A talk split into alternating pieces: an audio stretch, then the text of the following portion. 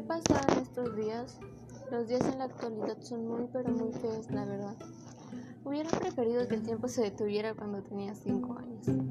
Y el error más grande que cometí fue decir que cuando me preguntaban qué quería hacer y les decía grande, mayor, la verdad, cuántas cosas no han pasado, ¿no?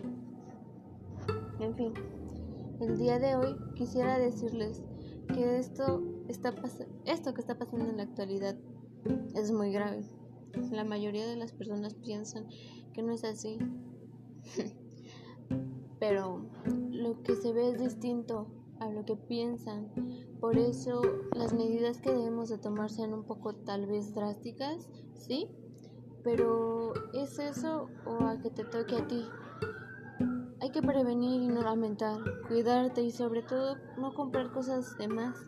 Sabemos que no está esto para más o para colmos y que este virus, o a lo que me refiero y lo que me refería desde un principio, a la pandemia, es muy fuerte, te da pánico por ti y por los tuyos, pero hay que tomar conciencia y cuidarnos y no sobrepasarnos. Gracias por escuchar.